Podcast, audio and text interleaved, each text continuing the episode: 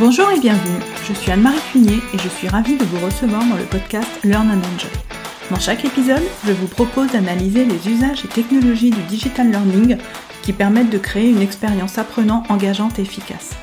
Avec des experts et professionnels du monde de la formation et de l'éducation, nous décoderons ensemble les bonnes pratiques qui marchent et les outils et méthodes qui permettent de transformer l'expérience d'apprentissage pour créer un effet waouh auprès des apprenants.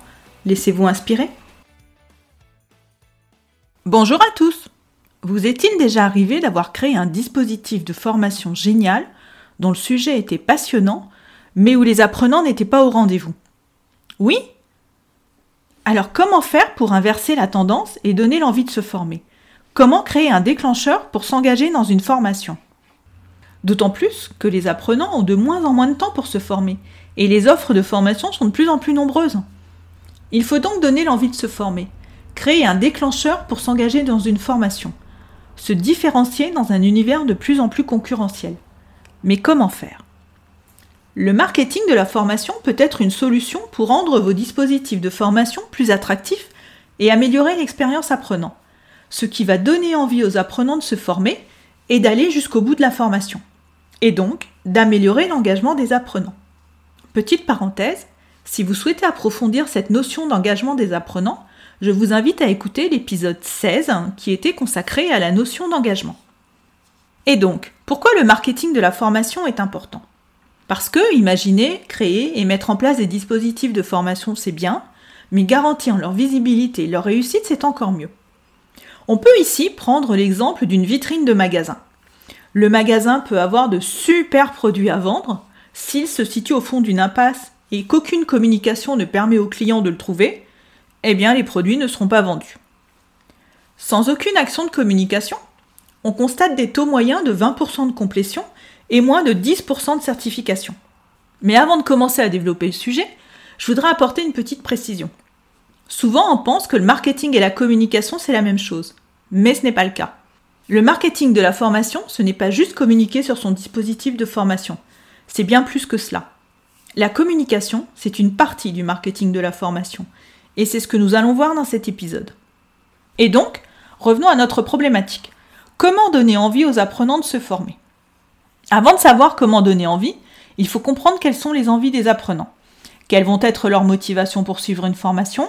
Sur quel device vont-ils préférer suivre la formation? Est-ce que cela va être un PC ou un smartphone? Quel format leur conviennent le mieux? Les préférences vont être différentes, par exemple, pour un jeune diplômé ou pour un apprenant plus senior. Et bien sûr, il faut également bien connaître les difficultés, les freins et les contraintes que peuvent rencontrer les apprenants. Par exemple, un apprenant qui manque de temps va préférer suivre une formation en ligne asynchrone pour pouvoir s'organiser comme il le souhaite. Pour cela, il est utile de construire le profil type de votre apprenant, c'est-à-dire son persona. J'ai déjà évoqué plusieurs fois dans les épisodes passés les personas, et en particulier dans l'épisode 20, où j'explique concrètement toute la démarche pour les créer. Une fois que vous connaissez les motivations et les contraintes de vos apprenants, ils vous font un bon produit entre guillemets, c'est-à-dire un parcours de formation engageant avec une belle expérience utilisateur. Travaillez autant le fond que la forme. Créez des émotions auprès des apprenants. Faites appel au storytelling. Soignez l'univers visuel, l'univers audio également. Pourquoi pas gamifier votre parcours? En deux mots, surprenez et séduisez votre apprenant. Pensez aussi à dynamiser votre parcours en variant les modalités pédagogiques. Et dans un contexte digital, adaptez vos outils à vos apprenants et pensez votre navigation pour qu'elle soit fluide. Par exemple, pour un parcours destiné majoritairement à des apprenants jeunes, privilégiez plutôt le smartphone. Si vous avez des parcours déjà existants mais qu'ils ne marchent pas entre guillemets très bien, il n'est pas nécessaire de tout refaire forcément. Vous pouvez par exemple le repenser en le redynamisant, en introduisant des activités interactives, des visuels plus dans l'air du temps, ou en introduisant de l'audio par exemple. Ensuite, le nom de votre formation est très important également. C'est ce nom qui va en premier accrocher l'attention de l'apprenant. Un titre accrocheur donnera plus envie. Par exemple, plutôt qu'un titre du style Formation pour améliorer ses PowerPoint, préférez plutôt Booster vos présentations. Pour le résumé, c'est pareil. pensez à l'écriture d'un résumé accrocheur qui va reprendre les objectifs et les bénéfices de votre formation. En lisant ce résumé, votre apprenant va commencer à se projeter dans le parcours. Il doit donc être bien travaillé. Un autre point à prendre en compte est la distribution de votre formation. Comment les apprenants accèdent-ils à la formation? Via quel canaux de distribution? Est-ce un parcours en ligne, hors ligne ou bien en blended? Ici, il faut considérer le champ complet du parcours de l'apprenant avant la formation, pendant la formation et après la formation. C'est-à-dire dès le moment où l'apprenant va rechercher des informations pour se former, jusqu'au moment où il va achever son parcours de formation. Par exemple, dans le cas d'une formation digitale accessible via un LMS ou une LXP, il faut s'assurer que l'apprenant aura bien au préalable créé son compte et qu'il pourra accéder à la plateforme sans souci, quel que soit le navigateur. Avez-vous déjà entendu parler de l'acronyme ATAWAD inventé par le consultant Xavier Dalloz, qui veut dire Anytime, Anywhere, Any Device, ou en français, n'importe quand, n'importe où, n'importe quel appareil? Cet acronyme, principalement utilisé en marketing, fait passer l'idée qu'il faut laisser la possibilité à un client de se connecter à un site quand il veut, depuis où il veut et depuis le support qu'il veut. Un smartphone, une tablette ou un ordinateur. Eh bien, pour l'apprenant, c'est pareil.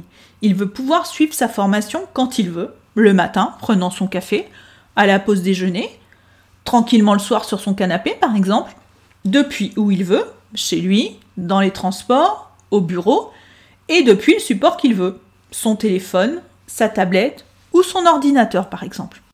Il faut donc s'assurer que ce soit compatible avec votre parcours de formation. Personnellement, il m'est déjà arrivé de consulter un parcours de formation sur mon téléphone avec des activités interactives qui ne fonctionnaient pas. Alors que sur mon PC, il n'y avait pas de souci. Et là, franchement, c'est la déception. Donc pensez à bien tester votre parcours sur plusieurs terminaux et à vous assurer qu'il fonctionne sur ces terminaux. Pour conclure sur cette partie concernant la distribution de la formation, l'épisode 5 du podcast traite en détail du parcours de l'apprenant si vous souhaitez approfondir le sujet. Voilà, je ferme la petite parenthèse. Connaissez-vous la matrice des 4 P en marketing? Les 4 P sont les 4 piliers de la réflexion à mener lors du lancement d'un nouveau produit ou d'un nouveau service. Les 4 P viennent des initiales de 4 mots anglais qui décrivent les composantes du marketing mix. On parle de P pour produit, P pour prix, P pour place ou distribution et P pour promotion ou communication. Ce concept a été théorisé par Philippe Kotler et Jérôme McCarthy dans les années 60.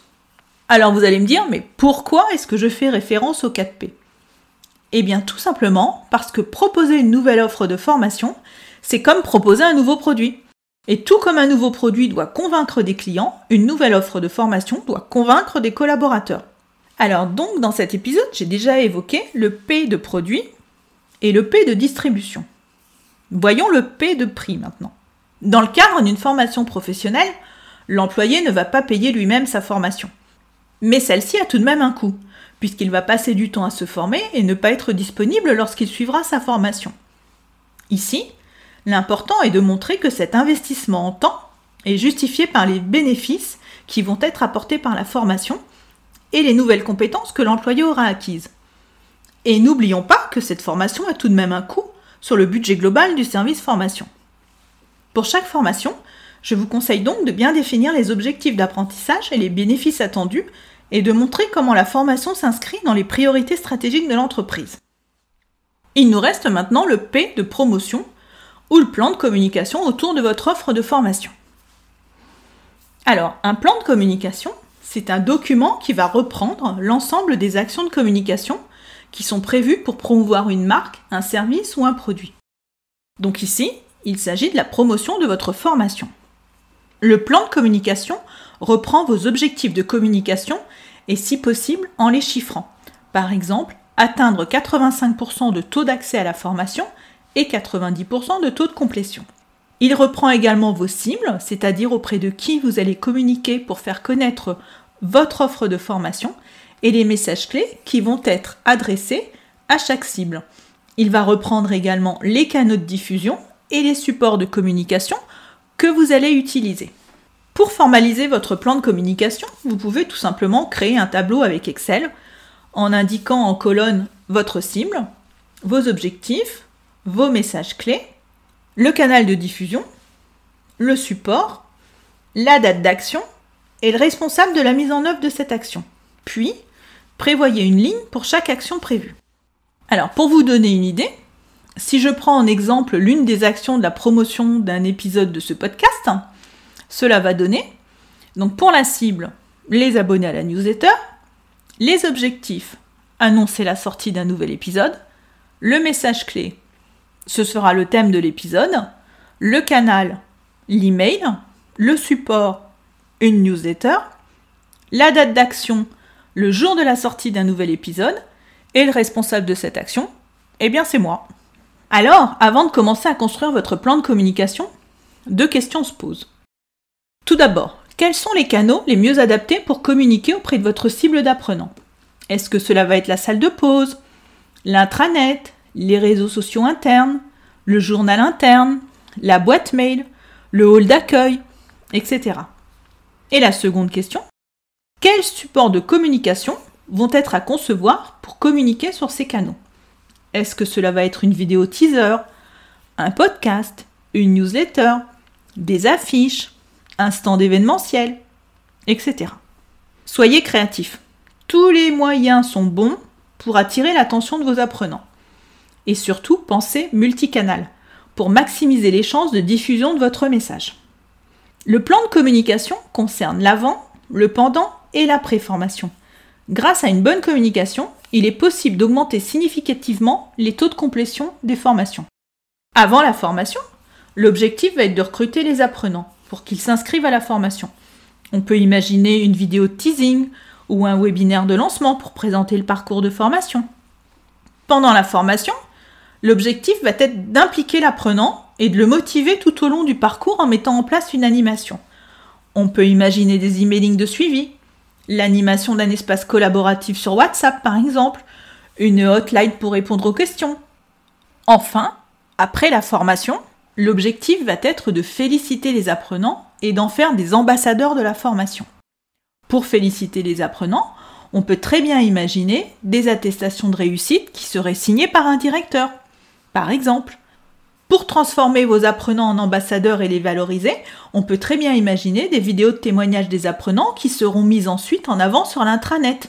Vous pourrez ainsi montrer ce que la formation leur a apporté et susciter d'autres envies d'inscription.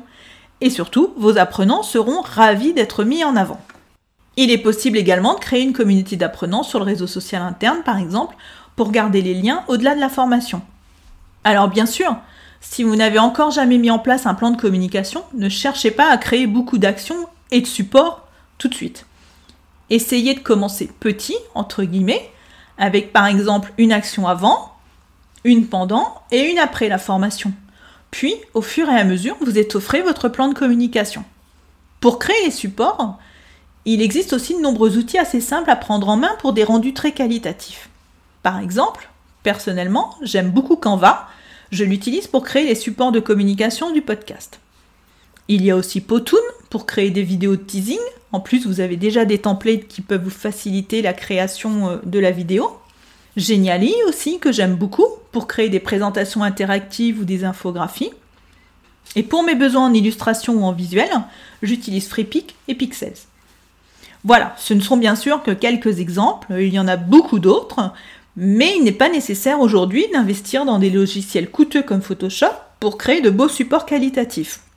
Moi par exemple sur mon PC j'ai Photoshop, mais maintenant euh, j'utilise surtout Canva euh, pour créer mes visuels parce que je trouve que c'est euh, plus facile. Alors un dernier point va être l'évaluation de votre formation au sens de la satisfaction de l'apprenant. Et je voudrais ici vous parler du Net Promoter Score ou NPS.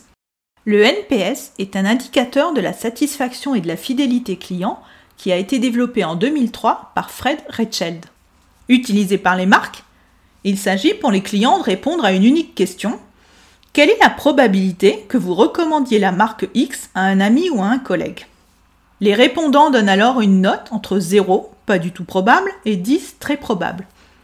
Et selon la note donnée par le client, ce dernier est classé dans une des trois catégories suivantes promoteur si la note est entre 9 et 10, passif si la note est entre 7 et 8, détracteur si la note est entre 0 et 6.